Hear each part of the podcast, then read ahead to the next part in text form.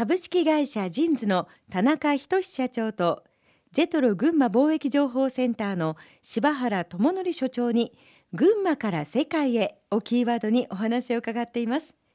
えー、柴原所長、はい、これまでのところ、まあ、企業が海外に進出する、はい、輸出するといった群馬から海外へ出ていくというお話を伺ってきたんですけれども、はい、これ逆に海外から人や企業を呼び込むということも考えられますか？はいまあ、実はジェトロはそちらの方にも取り組んでおりまして、まあ、まず企業の方なんですけども、はい、まあ、実は群馬県っていうのは外資系の企業さんにとって全国で一番人気がある県なんですね。えそれはどうしてですか、はいまあ、これいくつか理由あるんですけども、うん、もちろんその、まあ、顧客に近い東京の市場に近いっていうこともありますし、あと何といっても災害がないということですね。うん、でそして先ほどから話が出てる人ですね。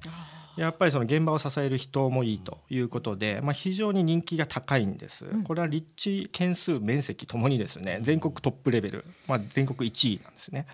まあ、そういった意味で、まあ、例えばその名だたる外資系企業ですね。ダノンだったりさんだったり、はい、ケロックだったりハーゲンダッツだったりピアノジだったりこれも全部群馬の方にありますよね。まあ、そういった意味で私来てからもですね海外企業が、まあ、実際来ていて私もご案内したりっていうのもしています。えー、はい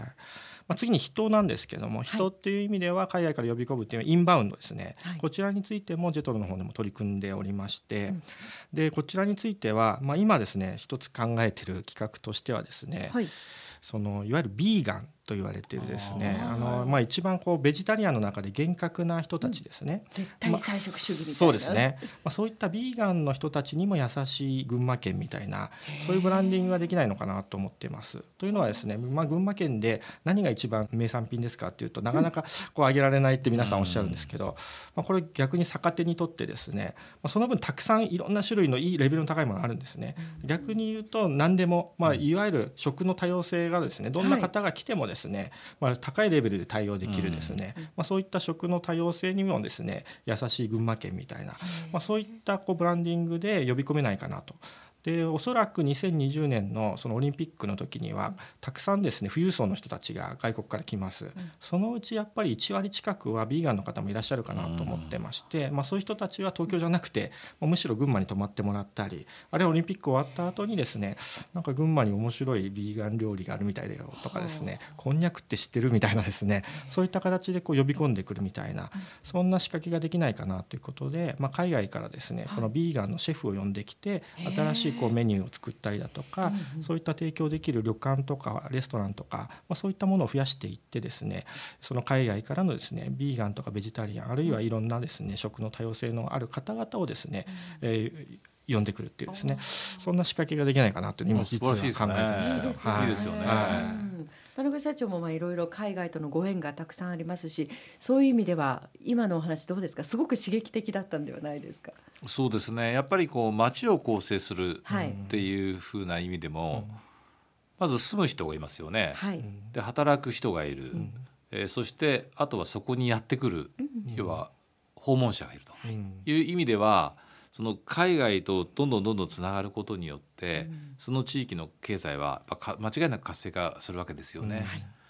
なんかすごくなんかジェトロさんの活動、うん、なんか面白そうですね。面白そうですよね。えー、田中社長は前橋市であの民間によるまちづくりを進めておりますけれども、まちづくりや地方創生という観点からこうジェトロの活動で関心を惹かれることっていうのはありますか？やっぱり海外から人呼んでいただけるっていうのは非常になんかこう地域にとってありがたいですよね。うん、そうですよね。まちづくりのヒントとかもいろいろ今の話からありそうですもんね。いやあると思います。で、えー、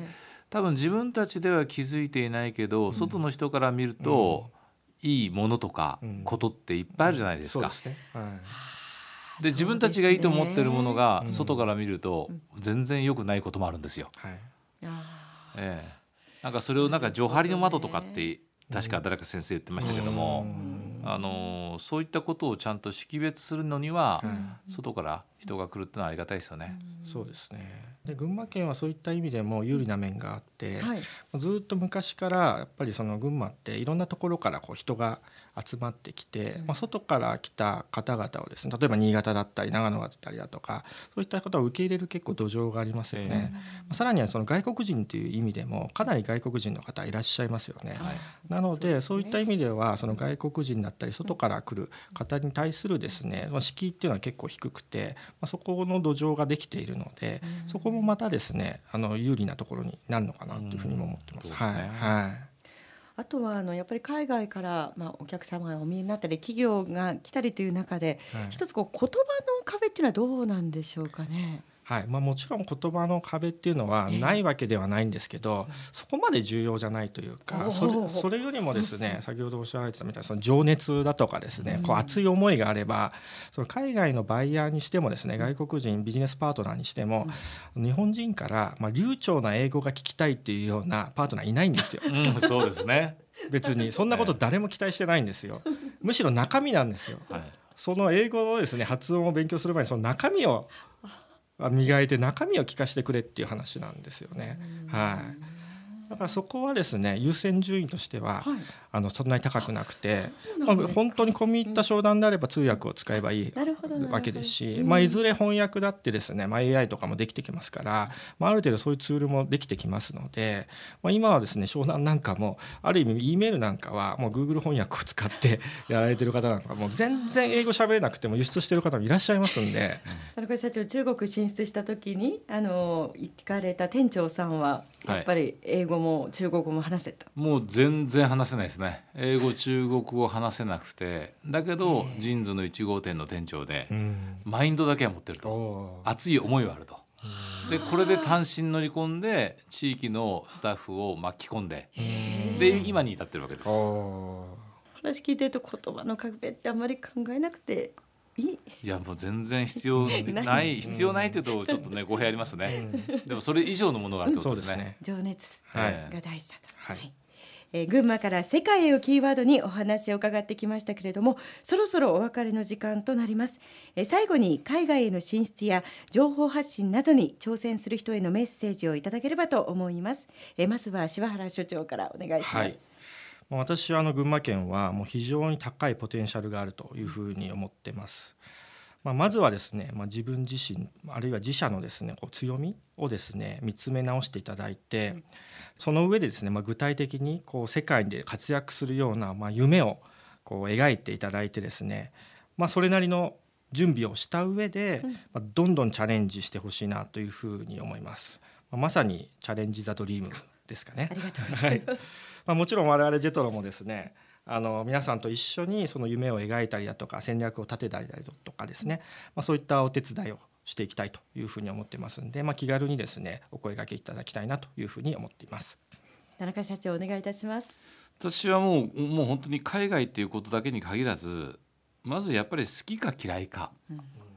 その次にやるかやらないか、うん、もうこれだけだと思うんですよね。だから海外進出それが好きなのか嫌いなのか好きだったらあとはやるかやらないか、うん、もうそれだけです。かっこいい。武士のようで 潔い、初めての対談でしたけれどもお互いの印象いかがでしたか？非常に楽しかったです、いやいやもう、実は楽しみにしてたんですけども、本当に想像以上に、あの楽しかったです。はい。でも所長のお話、勉強になりますね。えー、私も本当にいろいろ気づきをいただきました。本当にあのこの出会いがまた群馬から世界にこうつながっていってくれるといいなというふうに思います。株式会社ジンズの田中仁社長とジェトロ群馬貿易情報センターの柴原智則所長にお話を伺いました。お二人のますますのご活躍を期待しております。今日はどうもありがとうございました。ありがとうございました。